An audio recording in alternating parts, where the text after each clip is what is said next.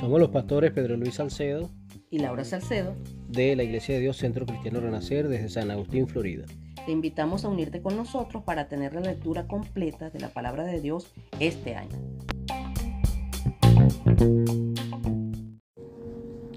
Levítico capítulo 1, 2 y 3.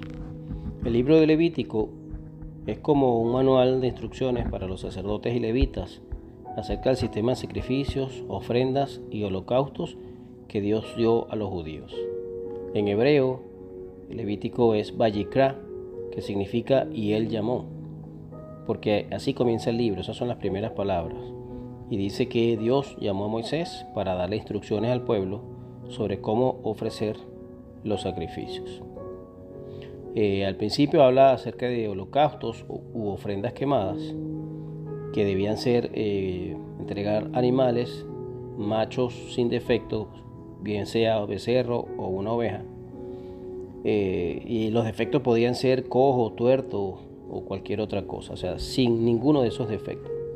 Se ponía la mano sobre el animal y el Señor aceptaba la muerte del animal en lugar de la persona que lo entregaba. Era una muerte expiatoria, es decir, que sustituía al que debía morir por el pecado en este caso. Luego el sacerdote ofrecía la sangre del animal y salpicaba con ella el altar. Se le quitaba la piel, se cortaba en pedazos, las vísceras y las patas se lavaban con agua y luego el sacerdote eh, encendía fuego sobre el altar y allí colocaba todas las partes del animal. Esto se llamaba ofrenda de holocausto u ofrenda quemada.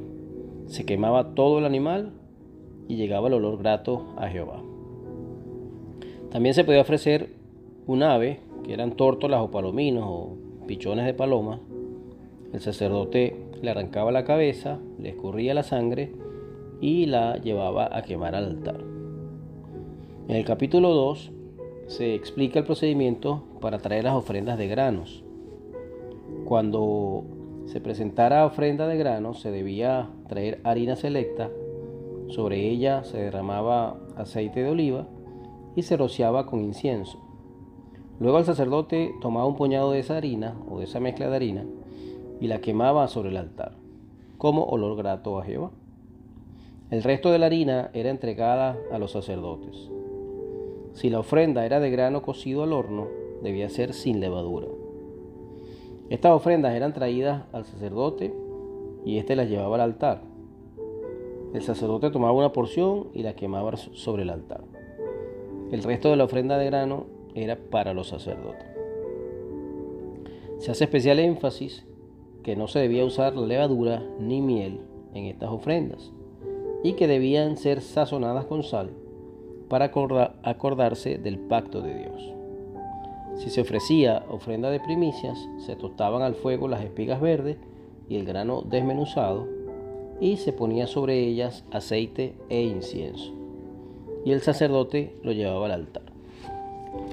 En el capítulo 3 se explica el procedimiento para las ofrendas de paz Podía ser un becerro o una oveja, macho o hembra, pero sin defecto. Se ponía la mano sobre el animal y lo mataban a la entrada del tabernáculo. Luego el sacerdote salpicaba con la sangre el altar. El sacerdote presentaba parte de esta ofrenda como ofrenda de paz. Esto incluía la grasa que rodea las vísceras, los dos riñones y la grasa cerca del lomo.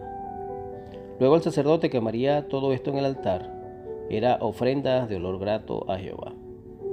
Al final del capítulo hace énfasis que no se debía comer grasa ni sangre, que eso quedó como una ley perpetua para los judíos. Estos son los capítulos 1, 2 y 3 de Levítico.